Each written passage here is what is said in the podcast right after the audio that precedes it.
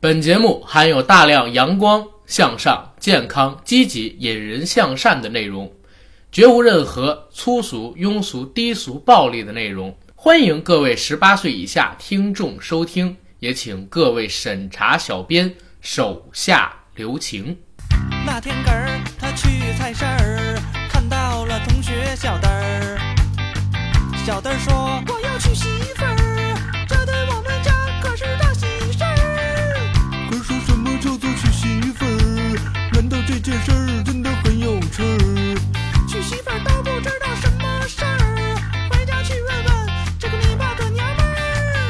摸摸摸，什么叫做娶媳妇儿？难道这件事儿真的很有趣儿？儿子，你这个傻笨笨儿，娶媳妇儿可不是什么大好事儿。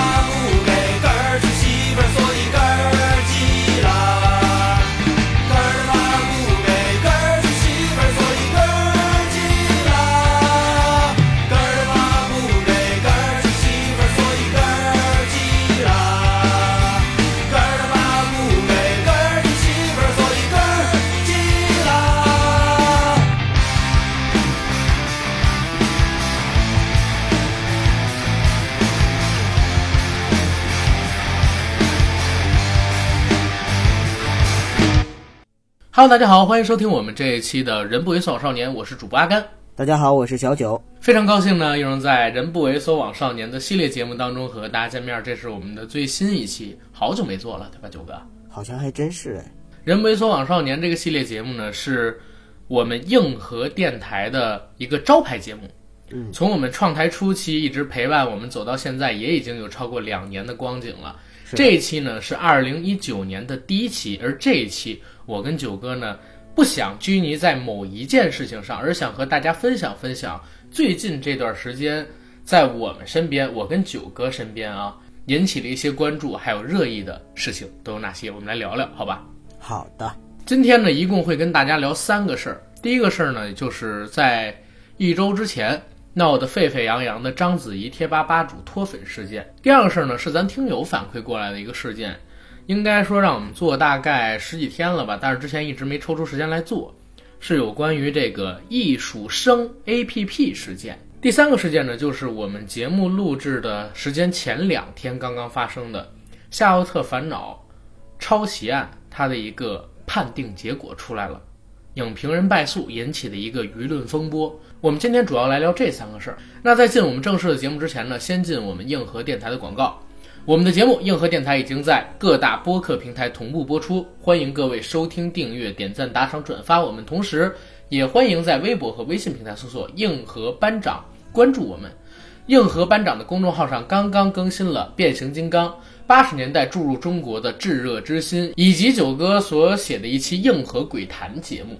那近期呢，我还有一个计划，就是在春节期间吧，别的 FM 里边会陆续的更新戴笠传的内容，讲一下阿甘心里边的戴笠是怎么样的。这作为春节期间的一个放送系列给到大家，所以没有关注硬核班长公众号的赶紧关注，而且我们泰国游的旅游行程也在这个公众号的最新文章里边一同发表了，大家欢迎打赏，还有点点广告。好，广告做完，进我们今天正式的节目。九哥，咱先说第一个事儿呗。行啊。章子怡脱粉，这事儿你来跟大家描述一下具体过程。听到这个事儿的时候，还是阿甘跟我讲的。几天前吧，有一个号称是追了章子怡有十几年的一个影迷，同时他还是兼任有十年的一个章子怡贴吧的吧主，公开的宣称说我要对章子怡脱粉了，原因是章子怡最近几年事业的规划非常的令我失望。又接烂片儿，又拍争议剧，还上一些脑残的综艺节目。尤其是压倒我骆驼的最后一根稻草，就是上了一档连名字都没听过的综艺节目，好像叫《妻子的浪漫旅行》。所以他在微博上面呢公开宣称说：“子怡，我以后再也不喜欢你了，我脱粉了，然后我们就各自安好吧。”这件事情呢，其实引起了争议。之所以有一些争议呢，是很多的人呢，其实对。粉丝公开发表这样的就是一个脱粉的宣言，好像，呃，也是各执一词，有的是表示理解和支持，但是呢，也有的是表示说，你这个有点儿挺奇怪的，挺奇葩的。嗯，是的，因为这件事情，我还是从一个 B 站的 UP 主投稿视频里边知道的。哦，就是应该在十天左右的时间内，我具体忘了是几天了。说章子怡的时间铁粉，甚至做到百度章子怡贴吧小吧主还是主吧主，我忘了这样的一个位置的大粉丝脱粉了，而且是被气到脱粉，而且除了气到脱粉之外，脱粉的时候还狠狠地回踩了一把章子怡，写了一封公开信在微博上边控诉章子怡在这几年里边几大恶行，也让章子怡吧受到了很多的舆论抨击。然后我就赶紧点开这个视频，然后看了看里边所写的这个内容。内容看完了之后，我是特别惊讶的。你知道我惊讶什么吗，九哥？惊讶什么呀？我惊讶这粉丝怎么这么不拿自己当外人？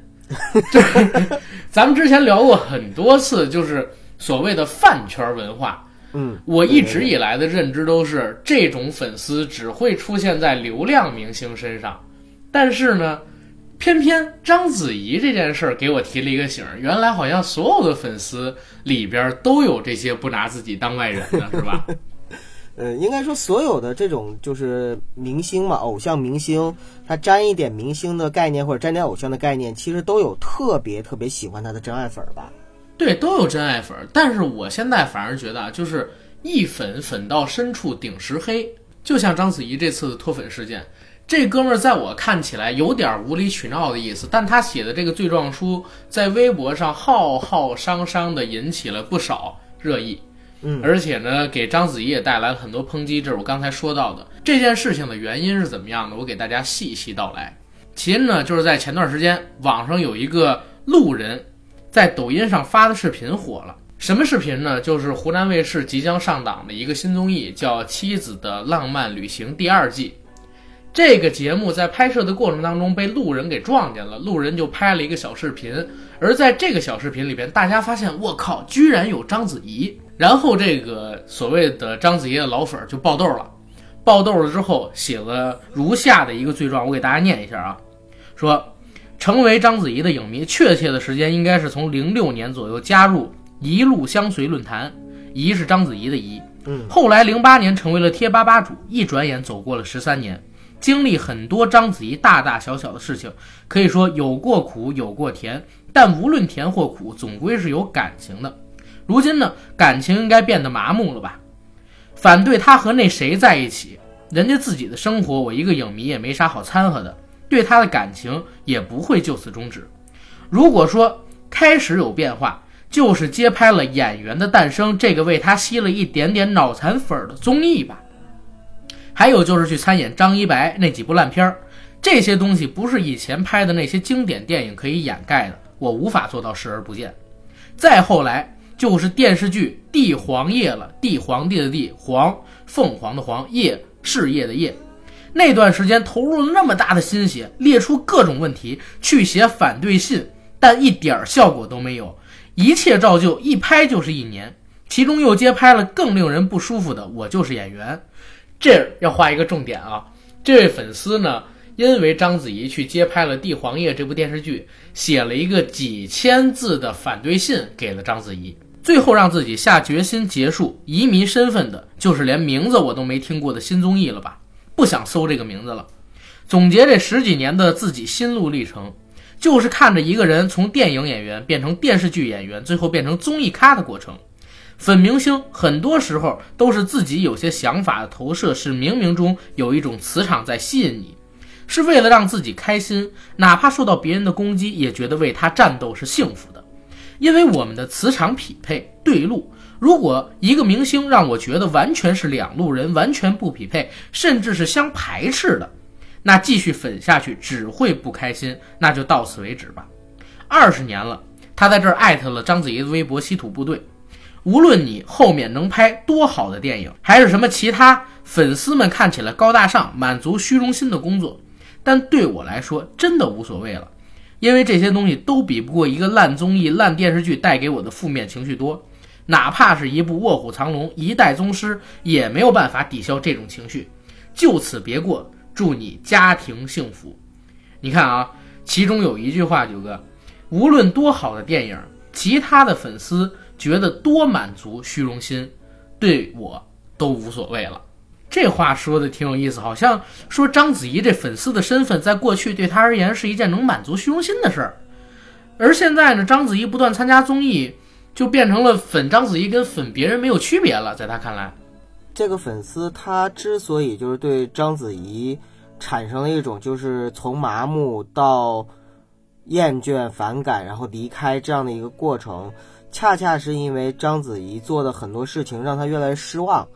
而这种失望的话呢，到最后积积蓄起来，然后他就说我要离开了，很像是就是两个人在谈恋爱的过程中，然后有一个人呢对另外一个人越来越不满意，或者是因为那个人呢跟他渐行渐远，或者是呢他的发展方向没有按照这个自己的这种规划和预期来，于是呢慢慢的觉得两个人就不合适了，想要分手，真的是这种感觉。当然了，是单方面的哈，因为人家稀土部队那边对，压根儿就没有说打算跟人家谈恋爱。根本就没有打算跟人谈恋爱。对，你知道这个事儿出了之后，我看评论，就是有俩评论让我觉得特搞笑。嗯，一个评论是说，现在的逼格粉都太神奇了，诈捐不脱粉，搞破鞋不脱粉，接个没听过的综艺就脱粉了，好搞笑啊！然后另外一个那个账号说，这粉丝真不拿自己当外人。你以为你是章子怡她妈吗？她还要你规划人生道路，人家今年都已经三十九岁了。哎，吓我一跳！章子怡都三十九了，我还能嗯，好吧。说章子怡三十九，我觉得很年轻的呀，嗯很年轻的呀。因因因为九哥他没比你大几岁，你不要透露年纪啊！你嗯，在我看来，五十岁以下的话都是都是年轻的女演员。我的天哪！评论啊，刚才我念的那两条，明白？听起来好像很搞笑，嗯，但其实我觉得也挺在理的，因为我我是觉得啊，现在所谓的这个时代，呃，逼格到底能干什么？嗯，对不对？逼格到底能干什么呀？你说章子怡这种演员，就一辈子都只能挂在天上，才配受到粉丝们的爱戴吗？分两面看，不管是从他们两个谁的角度来看，两个人没有必要说为了为了说追求最初的梦想，或者说不忘初心，拧拧巴巴、委委屈屈的在一起。呃，如果说你不喜欢了，就不喜欢了。没有人让你必须一辈子喜欢，对不对？因为你这个喜欢一个明星，并不是加入了某一个邪教。另外呢，就是我看到这件事情的时候，我看到章子怡呢，其实她也有一个微博的回复，他自己回复就是说，说我这个上一个综艺的话，一个演戏的综艺，我就认认真真做表演；一个那个旅行的综艺，那叫《妻子的浪漫旅行》，那我不提我老公，我提什么呢？我我提臀，我我提心吊胆，我还是提什么？就就其实他也是。怎么说呢？就是很很不 care，或者说很不 Q 那个粉丝的，所以呢，就是也有自己的立场，而没有被粉丝的这种情感所绑架。我反而觉得说，哎，这挺好我。觉得或多或少还是有被气到的。因为真的，你你你你粉丝其实很多的时候，尤其是在年轻的很多的偶像，他一方面呢是靠粉丝去供养，但是另一方面确实也是被粉丝所绑架。绑架了之后呢，他所塑造出来的，或者说他在人前展现出来的，并不是他真实的性格。我们所谓的人设嘛，对吧？应该说，真正的真爱粉，就是你要是真正喜欢他的话，就像一个母亲或者说一个父亲喜欢自己的子女，你更开心的应该是看到自己的子女真正长大成人，不一定会变成你你想刻画把他刻画成或者教育成的样子，而是让他成为一个健全的、快乐的、开心的人，这就 OK 了。同样的道理，如果你真的喜欢这个偶像的话，他有一天他能够快乐的施展自己，展现出自己真实的一面，我觉得这应该是粉丝最乐意看到的。如果你不乐意看到这一点，只能说明你当初在粉他的时候，你追求的就是一个虚幻的假象，你想要的也只是一个你臆想出来的，或者说你们制造出来的一个，并不是真实存在的这样的一个完人。是的，是的。嗯，但是九哥，你刚才聊的呀，都是什么共同成长啊，为什么粉你啊，什么乱七八糟的。对对对我就想说说这个事儿，我觉得这个事儿特别没道理。嗯，就是首先第一点啊，我我是觉得，人家章子怡接不接综艺，演不演电视剧，演不演电影，愿意做电影咖、电视咖还是综艺咖，首先是人家的自由，嗯对吧？对，第二一点呢，就是我看到章子怡她也没有放弃自己本来的事业，嗯章子怡的事业，咱们今年跟那个淘淘淘电影那淘淘聊的时候，我们还一起提到了，就是说今年好莱坞的这个《哥斯拉二》对，啊，章子怡会出演，而且担任的还是主要角色，为这角色是准备了半年，拍了半年，花了一年的时间。嗯，闲鱼的时候是拍的这个《演员诞生》，而且你要说人家这个电视剧是烂片儿，这电视剧还没上呢，你怎么就知道它是烂片儿？就是哪怕它真烂，你也得看了之后再说呀，对不对？没有没有，在很多人心里，电视剧就是比电影 low 一层。但是在中国，我都不说别的，咱电影拍成这个屌样儿，我觉得今年这大江大河超过国内绝大多数电影的口碑了吧？嗯，还有谁看不上谁呢？只要你这口碑好，哪有说电视剧演员就比电影演员啊？不对，确实也是观念上面会低一点点啊。对啊，但是我觉得，如果真的能拍出好作品，也不太影响章子怡呀、嗯，对吧？没错，这是一个事儿。然后最后再说一个事儿，就是章子怡，人家我我觉得啊，你可以黑人品，黑她有野心，黑她过去的一些什么乱七八糟私生活呀，什么诈捐啊之类乱七八糟的事儿。但是我觉得作为一个演员来讲，人家的这个艺术水平、技术水平，最起码是在同辈的女演员里边。那天我们聊了啊，九哥我们也好，跟别的朋友也好，没有任何一个跟她同年龄段的七五之后，然后八五之前的女演员能跟她比。你包括周迅也比不了。嗯，章子怡，人家可是一出道就演《我的父亲母亲》，先拿了百花奖，后边就是什么《卧虎藏龙》《英雄》，还有《艺伎回忆录》，在海外拿了十几个最佳女配呀、最佳女主的奖项，人家还当过戛纳的评委会主席，比这个。天天去戛纳蹭红毯的这是吧？要最起码要强得多，把作品傍身。国内的奖拿遍了，一代宗师，我记得是当年一口气拿了十三个还是十几个最佳女主角的奖项，金马五十届金马最佳女主角还是一特别的年份啊。嗯，跟国内的各个导演都合作过，而且也愿意下功夫。就比如说一代宗师，一拍拍三年，其中一年时间用来练功夫，然后二零四六拍了五年，也是在这五年时间里边，你几乎看不到他有什么动作跟作品，全部心思全都沉到那部戏上面去了。所以你说这样的演员其实已经很少了，而且现在也没见人家为了表演不能再做出以前那样的事情，还是很有热情的。我都不知道这些粉丝到底想的是什么，你知道吗？电影行业大家都知道，其实拍电影没有拍电视剧挣钱。章子怡，你要从九八年的时候那会儿算，出道现在得有二十一年了，对吧？你想想得有多少人找他拍电视剧呀、我觉得他拍电影连四十部都没有，你就你就这个产量，赵丽颖三年就比他多，对不对？你说这个产量，我记得杨幂有一年就拍了十一部电影，嗯，我不是攻击你偶像啊，九哥，杨幂有一年就拍了十一部电影，啊，你我我真是不知道现在所谓的这些粉丝啊，心里边想的都是什么？阿甘，我要纠正你一点啊，就是杨幂嗯，是我的女神，但不是我的偶像。好，明白。我我现在就想说的是什么？就是这个粉丝啊，就活像逼着自己自己的这个孩子走自己想走的那个设定好的路，嗯，结果呢没成功的奇葩父母，你知道吗？没把自己真正的位置摆正吧？就真的真真的就是没把自己位置摆正，操操着人家父母的心。嗯对，就跟今天我又看一新闻似的，有关于王嘉尔的。王嘉尔去年不是那个呃临时毁约，呃抛开了这就是街舞，去参加了那个热血街舞团嘛。对对然后今天呢，他在微博热搜，大家可以看到王嘉尔跟自己的工作室承认自己毁约了。对，然后承认自己毁约的时候态度还很诚恳。最逗的是什么？他明明已经承认自己毁约了，下边的粉丝呢替他洗，说：“哎呀，这个嘉尔不是洗那个毁约，嘉尔是 之前因为韩国有一什么活动有冲突，所以临时取消了，然后什么乱七八糟，都是一场误会。就像我们以前分享的，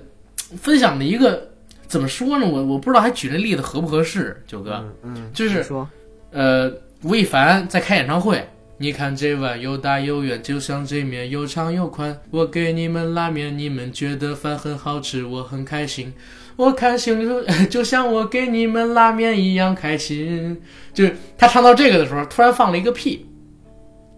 然后这个 A 粉丝呢说：“嘘嘘，快听快听，凡凡在放屁哎。”然后 B 粉丝就说：“什么什么？凡凡怎么可能放屁呢？凡凡居然会放屁！然后那个 C 粉丝就说：“啊啊！吴亦凡放屁啦，好激动啊！”然后 D 粉丝就说：“嘘嘘，别说话，快闻，凡凡的屁是香的。”就这个故事，我觉得那是我跟胖爷当时录那《中国有嘻哈》的时候我讲的。嗯，我觉得就是粉丝啊，特别奇葩啊！你又不拿自己当外人，就是人家放个屁都是香，但是人家稍微一不合你的意，就像鹿晗宣布自己有女朋友一样，嗯，啪掉粉无数。一掉粉了，还还都是那种特别拿自己当回事儿的，在人家微博下边评论骂，然后天天的跟人造谣，如何如何的这种东西，我觉得我特别受不了。还是之前我跟九哥那观点，大家可以喜欢一个明星啊，你关注他的作品就行了，他拍什么作品，你看什么作品，作品不好看你骂作品，他演的不好你骂他。但是你不能说因为这个人做了什么事情不符合你的心意了，你就强加自己的欲望给别人，非要让别人按照你给他设定好的这个人设路线去走，人也有自己的人生的，对吧？阿甘这个说的还是很三观很正的，我觉得，因为确实嗯，现在的明星和艺人之间的关系，我觉得也是随着时代的进步，也在不断的悄悄的演化着。大家跟明星的关系像是改革开放之初，或者说上个世纪的那种关系。韩流之后，很多就像归国四子，他们回来之后带动了一一波饭圈文化，大家就会发现哦，原来粉丝可以那么的疯，做出那么多的应援的行为，然后真正的参与到了偶像的打造过程中。再到后来呢，就是在最近这几年，我越来越发现有个趋势，就是其实无论是粉丝也好，还是明星也好，都在慢慢的回归一种。趋于理性吧，也没有完全理性，因为说白了，这个赚粉丝经济的全都不可能理性。理性的话，哪还有什么粉丝经济呢？对不对？嗯、我觉得越来越不理性，九哥。呃，我觉得是有回归理性的一面。就是为什么这么说呢？就是因为我觉得现在的很多的明星啊，跟粉丝之间的关系，就立场能够摆的比以前我看到要更正一点儿。就明星呢会更加的不太 care 粉丝，然后粉丝呢相对来说呢就是你说的那些情况，是不是因为你关注到的那个小鲜肉已经在不红的路线上，他的粉丝已经趋于平静了？为什么我现在看到的那些特当红的那个小鲜肉粉丝还是超疯狂？是超疯狂就像啊鹿晗的粉丝现在都啊平静了好多，因为他们也长大了嘛。包括吴亦凡的粉丝，其实现在也已经就是沉寂了很多了，安静了很多了。但是你知道吗？就现在蔡徐坤跟 TFBOYS，我不是说他们不好啊，他们的一一部分粉丝，他们的一部分粉丝比之前还疯狂，比之前的那些代还疯狂。当一个传销的套路消失了之后，大家会转向下一个项目。同样的，就是当一个嗯让你疯狂的点没了之后，很多粉丝会转到新的那个老公那里，然后去粉新的老公，这个很正常。其实疯狂的人，我我觉得得，我觉得疯狂的人啊，阿甘真的就是那一波人。就是他们无论是粉的是王嘉尔也好，还是蔡徐坤也好，还是之前的吴亦凡、鹿晗也好，我真心的觉得说这这帮粉丝其实是一拨人，就是他们可能各自粉自己的偶像，但是他们的本性是一样的。他今天不粉他了，他明天再粉别人的时候，他还是这么疯狂。但是除了这波人之外呢，就是被他们就被这波核心的疯狂的粉丝脑残粉儿就是裹裹夹着的，会有很多的路人。而那种真正的就咱们说的脑残粉这些人，说白了，咱们怎么说也没用，哎，救不回他。他们真的就是那种就是精神生活非常的空虚，除了去粉这些明星以外，他们没有其他的可以去支撑自己的这个心灵的这个东西了。所以这帮人只是只是一小部分人啊，对我就是是核心的那些脑残粉里边很小很小一部分人。对对对，核心的那一部分。补充一点，嗯其实九哥刚才说的这批人啊，呃，也不绝对，他们总有一天会长大的。对就是没有人会永远年轻，但永远有人年轻着；没有人会永远做疯狂的粉丝，但是永远有疯狂的粉丝一代一代的去追自己的偶像，你说的太对了，对吧？对，对，然后咱们进第二件事儿，说这个艺术生的事儿。这个艺术生的事儿啊，我跟九哥开始录的时候，我们俩就想了，放在中间儿的时候跟大家讲。这样的话，审查的人听前边儿听后边儿，他一般不听中间儿，我们好过审。这是今天想聊的一个事儿，因为确实有不少听友跟咱反馈这个事儿，因为咱好多听友都是艺术生。嗯，没错。而且这件事情，说实话，嗯我觉得是刚才阿甘你说，就是这个有个粉丝，然后不喜欢一个明星脱粉儿什么的，说他很没有道理。嗯，我真的觉得今天我们聊的事情都是挺没有道理的事情，但是它恰恰就全都发生在当今这样的一个魔幻社会主义的国家里边，而而这个事情其实它无论是从哪个角度来讲，都是非常没有道理的一件事情。但是这件事情恰恰恰恰就是让大家觉得说理所当然的就这么发生了，唉，一声叹息。阿甘，你来简单跟大家分享一下这件事情的前因经过。行，其实这件事情很简单啊，也是在这半个月之内发生的一件事情。突然有一天，我打开我们微信公众号后台，我在看评论的时候，或者说看留言的时候，我发现集中的多了好多条有关于一个叫做艺术生生是升学的那个高升的升，他的评论或者说他的留言说：“阿甘，你们能不能做一期艺术生的节目？我们现现在快被气死了。阿甘，你们能不能写一篇这个有关于艺术生 APP 的文章？我们现在所有人都被这个软件坑得很惨。”人这辈子的机会就被这么一个无良的软件给耽误了，甚至有可能改变我们未来的人生道路。我们需要有平台为我们来发声。然后我就紧着去了解了一下这是怎么回事儿。了解完这是怎么回事之后，我跟九哥也谈了谈。九哥我俩都特别气愤。一月六号左右的时间里边，全中国七十万的艺考生在清晨六点。准备点进报考艺考的软件的时候，发现所有的艺考选项、艺考学校的选项都变成了问号，一排问号。后来他们在梳理整个报名过程当中，才发现，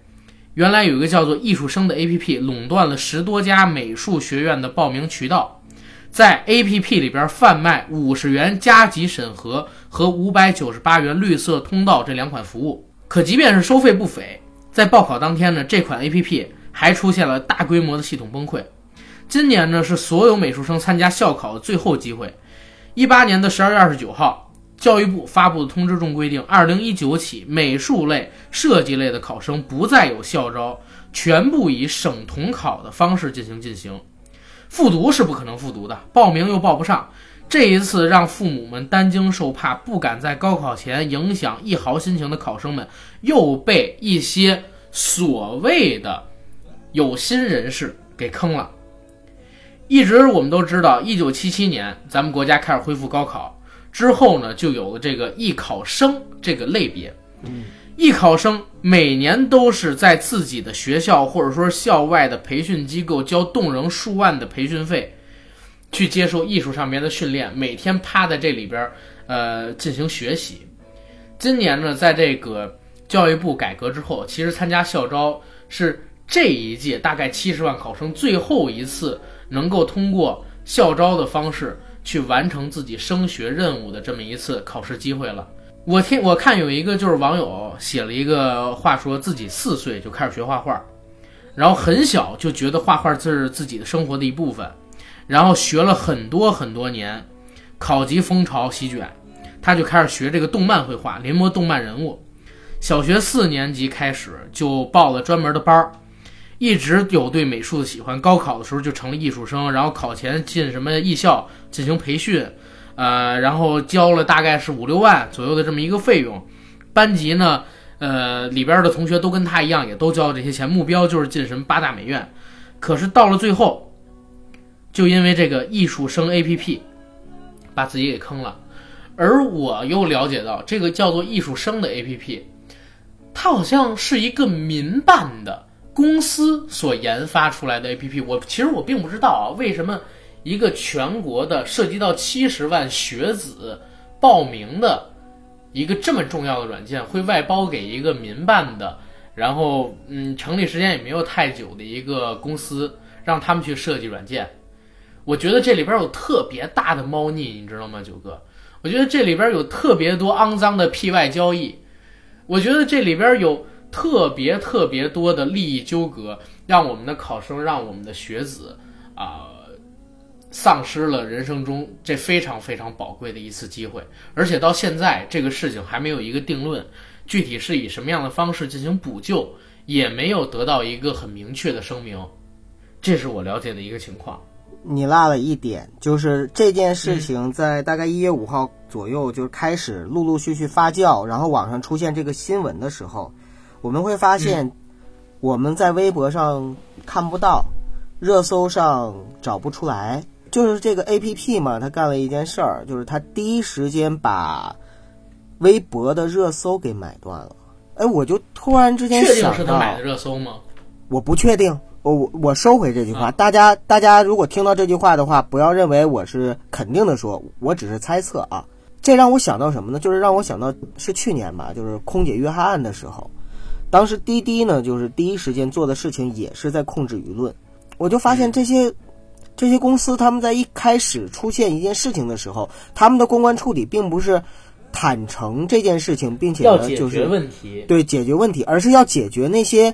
出现问题的人。你没发现现在很多的企业啊，就是我说的企业是真正的正常的企业啊，就是都有这样的一种思维定式，就是他们视舆论为虎，而不是想到的是正视这个问题，然后用诚恳的态度去解决它，因为他们可能不相信说老百姓会原谅一个坦然承认错误的企业，而是相信钱能解决一切问题，或者说，呃，只要控制了舆舆论，就控制了一切。所以，对于艺术生这件事情的时候，当我看到这块的时候，我就觉得，呃，意料之外，情理之中。之所以说意料之外，是因为，呃，我总是把很多的人性想的太太天真了，或者说总是觉得说愿意去往更善良的一面去思考这个事情，但实际上呢，可能更多的赤裸裸的人性是打你脸的。但是情理之中，就是你会发现，哦，原来这个他并不是第一个这么干的，他可能也不会是最后一个这么干的。嗯，所以这七十万的艺考生，说实话，嗯，我替他们特别的惋惜，真的替他们特别惋惜，因为在他们的人生中，应该说错失了一次非常宝贵的机会。虽然说还有找补的机会啊，但是对于很多的家庭来说，其实今年的高考已经是彻底凉了。呃，或者说他的追求艺术的道路真的是已经打了一个大大的折扣，对于普通家庭来说。我我我我听说当时七十万的艺考生在报名那一天，好像最后只有不到五千人，还是不到五万人呢，就是报名成功，然后剩下的所有的人全都抓瞎了。哎呀，当这件事情我看到的时候，我我就突然之间觉得说，中国最大的问题是什么？或者说我们现在社会问题最大的是什么？有人说是腐败，有人说是，比如说社会不公，有人说是这个那个的。但是我真的觉得，其实如果我们有一点智慧的话，我们会会发现，就是人类社会，无论是我们国家还是其他国家，最大的问题，或者说最重要、最应该重视的问题，还是教育问题，因为下一代才是我们的希望。如果我们在教育上面都不能够做到公平、公正、公开，都不能够做到说对我们下一代，呃，有一个就是能够公平的晋升的，无论是寒门还是呃更高的阶级，都有一个公平的这样的竞争渠道的话，那这个社会才是真正的失去了希望。艺术生这个事儿吧，我认为啊，就是我我我不能说我认为，我真是思考了一下，我不说我不能说是我认为，嗯，就是呃，我有一个朋友跟我说的一个观点，我觉得很对。什么啊我有一？个朋友啊，我有一个朋友，嗯，九哥你知道吗？就是咱们国家在旧社会的时候是有黑社会的，嗯在旧社会的时候嗯嗯嗯，对，是有黑社会的。就是解放之前，动物还能成精呢。对，在旧社会的，哎，我为什么老要说在旧社会的时候是有黑社会的？像类似艺术生这样的事情，在我的认知里边，嗯只有在万恶的旧社会才会出现，你知道吗？嗯在现如今这样一个民风开化，是吧？社会进步，人民有希望，世界有信仰的一个时代里边出现这样的事情，这个艺术生 A P P 是要反党反国，嗯，没错。弃公众利益于不顾，包藏祸心，煽动反性思维，公然跟社会主义和谐社会做对抗，所以这件事情一定应该追查到底。你知道吗？我们要保持长期关注，因为这件事情到现在为止发生可能还不到半个月左右的时间，对吧？是的可，能十几天，嗯啊左右的时间。我认为不可能说让这个艺术生 APP 就不了了之。我也建议我们的听友们，然后我们自己人以身作则，我们会持续关注这件事情，而且积极的在微博等平台上边为啊、我们的考生去发声，看后续会不会有什么对于这件事情的进展。大家不要让已经发生的事情就这么过去，因为如果这件事情就这么过去了，以后还会再次发生类似的事情。这种事情只有零次跟无数次，除非在发生第一次的时候你就不容忍，否则的话只有零次跟无数次，嗯，对吧？对，嗯，OK。然后这是今天的第二件事儿，再来聊聊今天的第三件事儿：《夏洛特烦恼》起诉影评人胜诉事件，也是今天吧引起了非常大的热议。我跟九哥我们俩也聊了聊，对吧？对，然后我们来说一下自己的观点呗，还是说先给大家就是重复一下事件过程，然后还是科普一下这件事吧，因为我觉得可能只是在影迷群体中这个事情可能关注程度比较高，但是对普通听众来说，很多人不不清楚这件事情的。OK，呃，这件事情是怎么回事呢？大家都知道，开心麻花一五年的十月份国庆期间上映了自己的第一部大电影作品，叫《夏洛特烦恼》，在当时呢是豪取了十四个亿的票房，位列当年的华语电影票房应该是前几甲，我忘了，反正肯定是前十名。嗯，对吧？但是这部电影在上映没几天之后，就有一个叫做“影画志”的公众号，它的作者呢叫文白，啊，发了一个文章，这文章名字很有意思啊，叫“炸裂”。夏洛特烦恼居然全篇抄袭了《教父》导演的旧作，这样的标题的一个文章。点进去呢，是说夏洛特烦恼抄袭了一部上个世纪七八十年代的美国电影，叫《佩姬苏要出嫁》，或者译名叫《时光流转未嫁时》，啊，这样的一个片子，在当时呢引起了非常大的争论。如果大家不属于影迷，可能不知道这个事儿，但是我觉得很多影迷都会记得这件事儿。当时对《夏洛特烦恼》抄袭的这个舆论吧，炒得非常非常的火热。B 站上面出了很多的视频，各大流媒体网站也出了很多的视频，各个公众号都在转载这篇文章。其实当时对这个《夏洛特烦恼》的它的一个风评起到了很大的负面影响，而且现在你去翻豆瓣儿，还有关于说《夏洛特烦恼》抄袭佩吉苏要出嫁这样的言论出现。呃，微博上边也有各种人在说啊，这个抄袭的不是那个佩吉苏要出嫁吗？但是啊，我跟大家分享一个概念，我不知道大家应该很多人都看过《夏洛特烦恼》，但是几乎没有几个人看过佩吉苏教出嫁，或者有很多人没有看完佩吉苏教出嫁，在知道说可能抄袭这个事件之后下了。但是毕竟是七八十年代嘛，又是科波拉那种风格，就是他对普通观众不是很友好，你很难看完。嗯，但我是在当年出了这个事件之后。就看了两部作品的，我把它做了详细的比对，我认为真的不是抄袭。当然，这一点只是我自己的个人观点。我非常希望我们的听友朋友们能下载一下这个《佩姬苏要出嫁》，网上有资源啊，然后你再比对一下《夏洛特烦恼》。叫文白的这个作者，影画志公众号的文章里边，他列举了一些《夏洛特烦恼》跟《佩姬苏要出嫁》的一个截图，说做证明，说是抄袭，但是。我这么跟大家说，两个电影共同的概念什么呢？都是穿越，都是穿越，就是说回到了年轻时候，回到了上学的时候，这个概念是相似的。但是像这种类型的电影特别特别的多，就穿越这个梗已经被玩烂了，大家知道吗？特别特别的多，穿越回高中，咱网络小说里边都有那么多呢，对不对？佩吉苏要出嫁这片子我也看了，里边的细节内容都跟这个《夏洛特烦恼》搭不上边儿。我不知道这个抄袭的概念是怎么出的。那在当时呢，《夏洛特烦恼》的导演闫飞跟彭大魔就起诉这个叫做文白的影评人，说诽谤罪，还有侵权罪。这儿我要跟大家分析清楚一个概念啊，就是影评你可以批评，但是说你这就是抄袭，这个属于指控。对，批评跟指控完全是两种概念。所以在开庭的时候，并不是说因为这个影评人批评了这部电影，而去告的这个影评人，而是因为你指控我抄袭去告的这个影评人。在法律层面上，大家一定要认清楚这两个标准的不同。没错。经过了三庭审判吧，第一次开庭、第二次开庭、第三次开庭，经历了三年左右的时间。最开始呢，《夏洛特烦恼》他们的拍摄团队还有开心麻花。是要求这个文白赔偿二百二十一万。他们的说法呢，这个当时有过直播啊，法庭是有过直播的。当时的说法呢是说啊，这个言论出来之后，对这个《夏洛特烦恼》的风评有特别不好的影响，豆瓣评分甚至因为这个所谓的抄袭风波还下降了。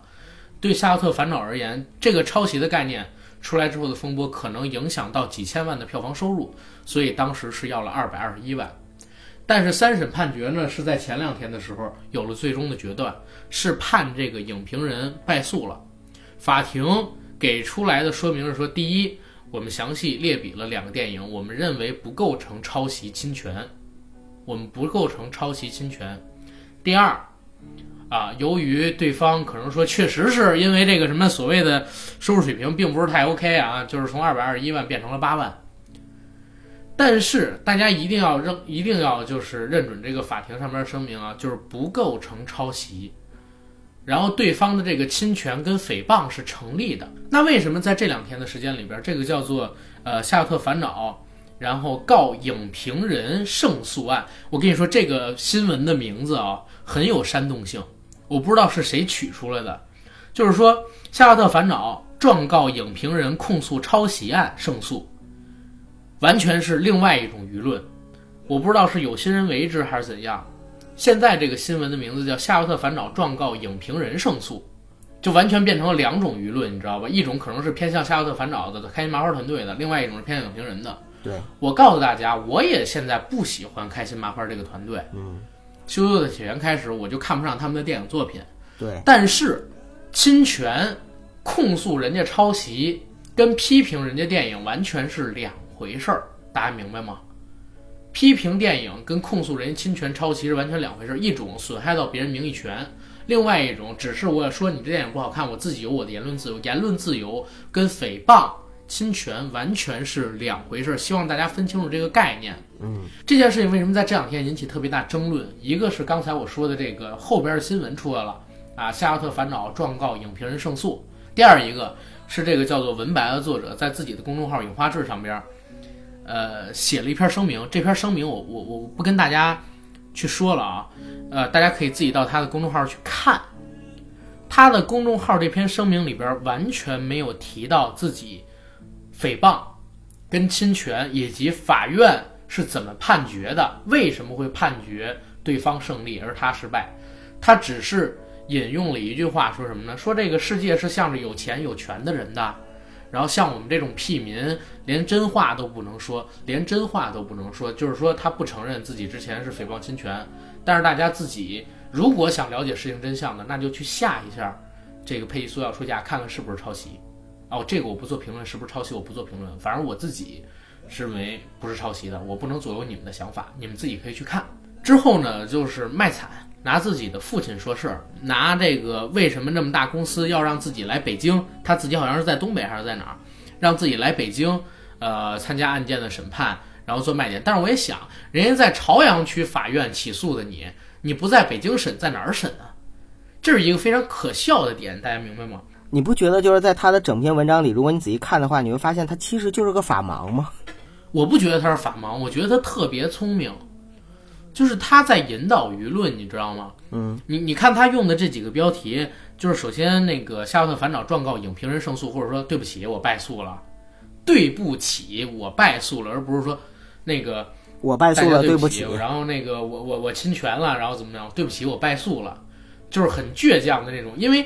你知道啊，鸡蛋如果磕石头，很多人会无条件向着鸡蛋。对，因为鸡蛋是个死士，它什么都没有，而石头特别坚硬，你知道石头不会说。你看鸡蛋的时候，就会自然觉得他是个悲情英雄。但是我们不要混淆这个视听、诽谤跟这个侵权是人法院都承认他做的事儿。而且大家如果说看过这两部电影，有脑子的话，知道当时那个事件的话，我觉得也会做出自己的评判。我不知道为什么他写这个公众号会引起这么大反响，而且大家知道吗？今天我看了一下他的公众号，四千多个人给他打赏，众筹八万块，众筹八万块，然后赔偿这个钱。现在这个造谣跟诽谤的成本已经这么低了吗？还就是能赚让我特别钱，受不了。不是成本低，还赚还能赚钱，赚啊钱立牌坊。今天下午呢，我看见这个一个咱们国内的老牌影评人叫周黎明，他发的一个声明，然后我也把这个声明转到了我的自己的微博上面去，我也发了公众，我也我我也发了自己的朋友圈。他是怎么说的？周黎明讲，影评人文白说，《夏洛特烦恼》抄袭美国电影，佩吉苏要出价，反被片方起诉，现在出了判决，片方胜诉。首先，在我的认知里，说一部影片抄袭是一项专业性、技术性很强的甄别，并非影评人的工作。你可以说一部影片很烂、很老套，那，当然也确实很烂、很老套。嗯，但说人家抄袭，就得有打官司的准备。大学时候的外教曾举例，你可以说美国总统是白痴，但你不能说他去便利店偷了一块钱。尽管小偷听起来远没有白痴损人。另外，我估计同类案件以后将不多见，因为现在几乎每部卖座片都有人斥责抄袭，抄袭一词似乎被滥用，没什么杀伤力了。这是他所说的一句话。然后我看到下边有一人回复他啊，呃，这人叫什么我就不说了，是一网名。他说几点疑问：起诉的诉由是什么？侵犯名誉权吗？还是认为不存在侵犯著作权？其次，如果是名誉权，电影是公开市场上的一件商品，文白有评论的自由，公众有知情权。在美国，文白的言论属于言论自由。如果按照美国的标准，文白的意见，除非是故意无视相反事实，否则不构成侵权。可参考《纽约时报》起诉沙利文。先说这个评论啊，我觉得就是刚才我说的这个鸡蛋跟石头的问题。下边有一评论说的很好，说我觉得沙利文案不属于这个范畴，沙利文案是公对公事务的讨论，应当不受限制。可你对一部电影说抄袭，人家完全可以告你，然后叫你取证。沙利文案是批评政府官员，而且强调的是第四权。这个公众号说人家抄袭好像不适用吧？之后周黎明又给这个听友进行了一个回复，这个回复里边是怎么说的？说据我对美国电影业的了解。你可以说《教父》剧情一塌糊涂，帕西诺不会演戏，因为那都是个人观点，没有对错。在国内这点也是一样的。但是你若言之凿凿说某篇抄袭，你多半会被起诉，而官司能否打赢就看你的证据了。我觉得这个说的是没有什么毛病的。我不知道为什么在国内会引起，呃，如此多的，就是舆论上的两边倒吧。可能我觉得开心麻花它的路人缘现在被败到一定程度，也是，呃，一个原因之一。然后再有一点就是我说的这个鸡蛋跟石头的问题。再有一点呢，就是很多人觉得，就是开心麻花就是一个很 low 的东西，肯定是抄的，不可能是自己做的。这种事情出现很正常。再有一种声音，我分析啊，可能是这样一种情况，他也不了解事情到底是怎么一个起因。因为你像文白的这次发的文章里边，他是没提当年自己那篇文章的名字跟文章内容，为什么人家告诉他这件事的，只说自己败了，说自己是聊了这部电影，然后就被告了。这其实有很强的一个引导性，但是绝大多数人只看到啊，我就聊了你这部电影，我就被告了，无知性的被引导起来了。所以现在这件事情就变成了一个呃影迷文青。呃，不愿意了解事情真相的人，或者说愿意了解事情真相的人，他们分成了两个派别，争论的非常厉害的一件事。这件事情我们不说谁对谁错，但是我非常希望，就是各位去了解一下事情的起末，然后看一看当时文白所写的那篇文章，然后下载一部叫做《佩吉苏要出嫁》或者《时光流转未嫁时》的电影，跟《夏洛特烦恼》，你在各大流媒体网站上边去做视频比对，你看是不是抄袭？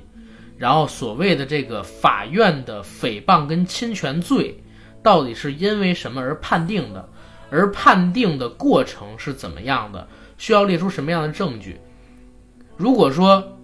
如果说大家在看完了，呃，这些所有的东西之后，还保持自己的观点，那 OK，那我也没有任何能跟大家争议的事情，因为这是大家自己的一个认知跟想法。但是我特别反对。大家在完全对这件事情没有做深入了解的时候，就妄下评论，狂骂所谓的石头，啊，虽然这个石头现在可能说变臭了，然后很多人不喜欢闻了，啊，很多人也不喜欢碰它了，但是，但是还是有一点要说明的，如果这块石头是被冤枉的，这块石头呢就是蒙受了不白之冤，我们不应该让造谣的成本降低，也不应该向着诽谤和侮辱的这部分力量。嗯啊，这是我要说的。嗯没错，其实这件事情本身不管怎么样，我觉得我们不用去争论，因为法院的判决我我认为是权威的和公正的，我们应该去尊重法庭的判决。我特别希望的是看到可以上诉嘛？对啊，你不服可以上诉啊，但是我特别希望的是看到，就是说法院的判决能够执行，你认认真真的、真正的道个歉。你现在没有道歉的态度，其实这是属于抗法呀，因为法院判决的是赔偿八万块钱，并且赔礼道歉。呃，你出这篇公众号文章可不算是赔礼道歉，九哥，我我觉得这件事情有一个后续的点很有意思，就是我们可以看看这个开心麻花的公关能力到底怎么样。嗯因为我现在吧，以我自己的水平啊，我暂时还不能想到开心麻花要有一个什么样的公关手段才能做到全身而退。明白。因为这件事情他再追着不放，对他的舆论抨击更大。因为很多人懒得花几个小时时间去把两部电影看完做比对，或者花几十分钟的时间了解这个事情的始末，他们只愿意花可能说几分钟的时间看一下那个文白他所写的这个声明，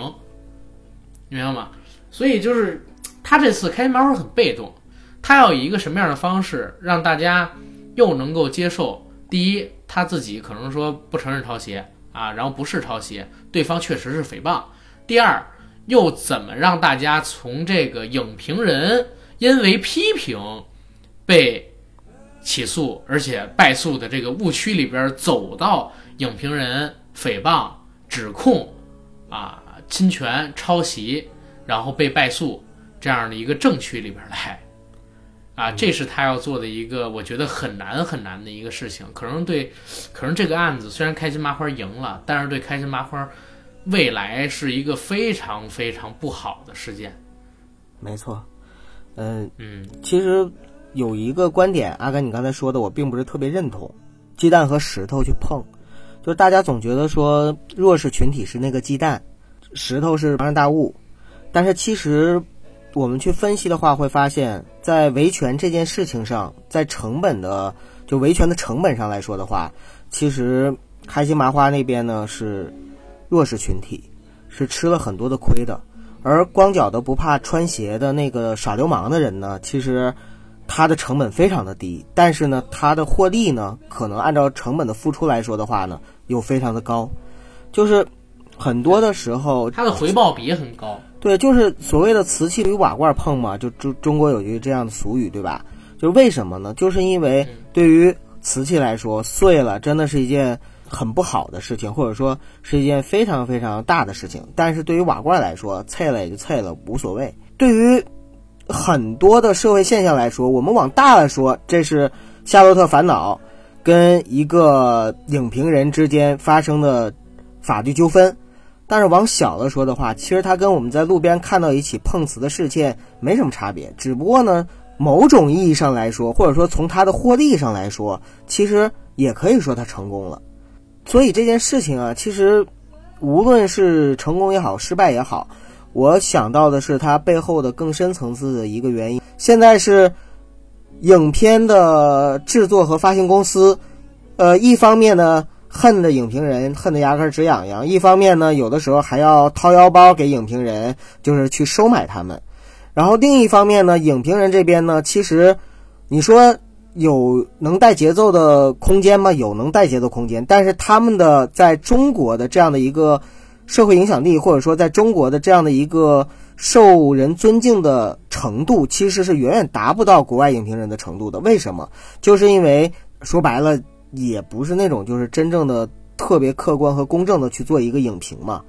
所以其实现在中国的影评和影视著作的市场，它实际上还是有很大很大的空间需要大家去反思和反省的。嗯，所以这个事情，我觉得我们不做太多煽动性的评论，是，我们就让大家像刚才说的似的，你下一下那个电影，想了解真相的啊。你去下一下那个佩吉苏要出嫁，时光流转为嫁时那部电影，嗯，然后你再重看一下《夏洛特烦恼》，你比对一下，然后看看他当时写的那篇文章，震惊啊！《夏洛特烦恼》竟抄袭了《教父》导演几十年前的这部电影，也没说震惊，说炸裂写的文章 啊，炸裂炸裂啊！我忘了他那篇文章叫什么，但是震惊体能搜到的，